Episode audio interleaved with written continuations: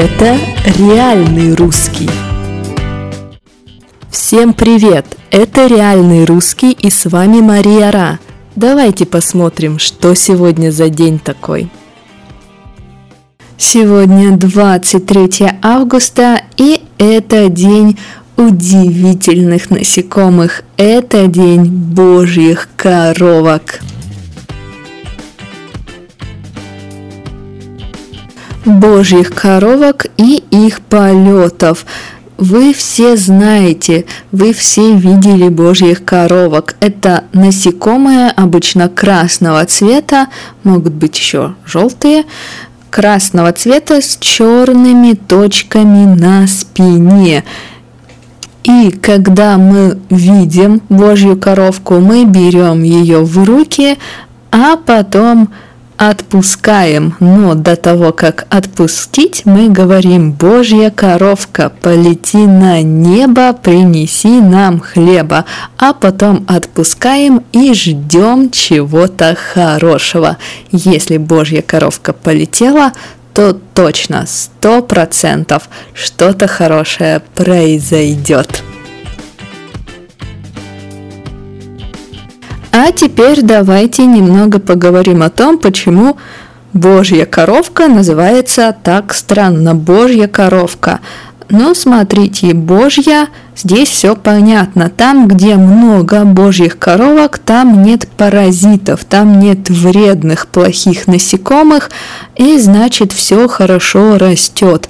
И овощи, и фрукты, и травы, все хорошо растет, Божья коровка защищает все от вредителей, от вредных насекомых, от паразитов.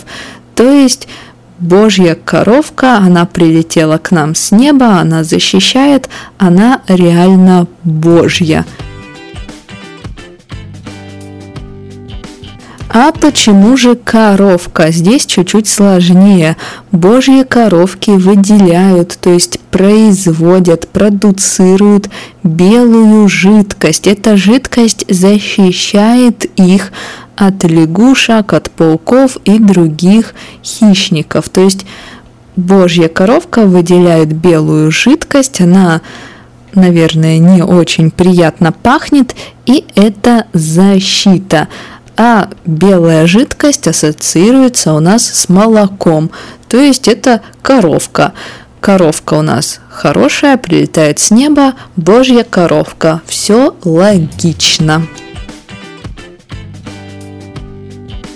Ну, а если божья коровка помогает нам, то, конечно, можно у нее и попросить чего-нибудь. Что просили крестьяне?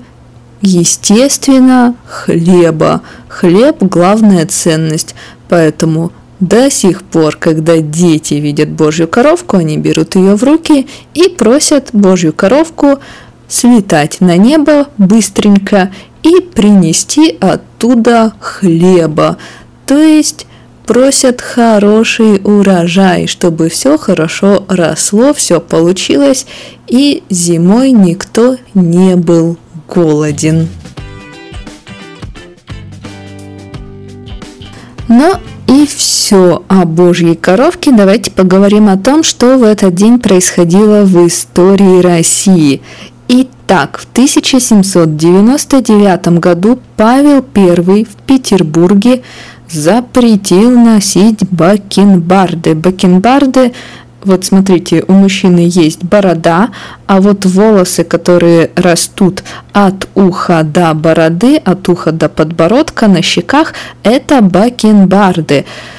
И бакенбарды в то время были чем-то модным, их носили в Европе, значит, если ты носишь бакенбарды, ты революционер, ты думаешь о свободе и так далее. Странная логика, но результат следующий. Бакенбарды в Петербурге носить нельзя.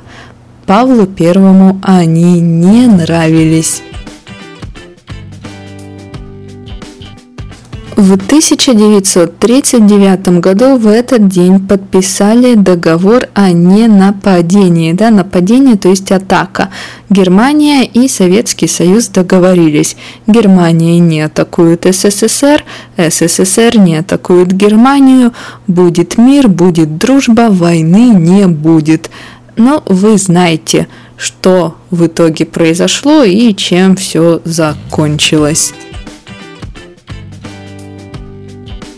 В 1955 году начал работать Череповецкий металлургический завод, один из самых крупных в России, один из самых крупных металлургических заводов.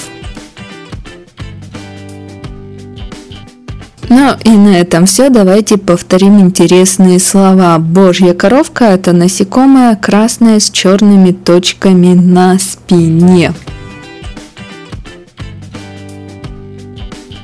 Вредители – те, кто вредят.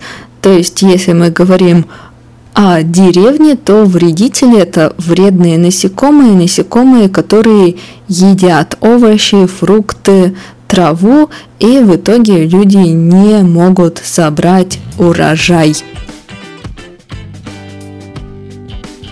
Выделять, то есть производить, продуцировать Божья коровка выделяет белое молоко, человек выделяет пот и слюну и так далее. То есть биологически продуцировать что-то, выделять. Ну и на этом все. Я думаю, обязательно нужно сегодня найти Божью коровку, поймать Божью коровку, произнести фразу Божья коровка, полети на небо, принеси нам хлеба, черного, белого, но только не горелого, и подкинуть Божью коровку вверх так, чтобы она точно полетела, тогда нас ждет удача. Все будет хорошо. До завтра.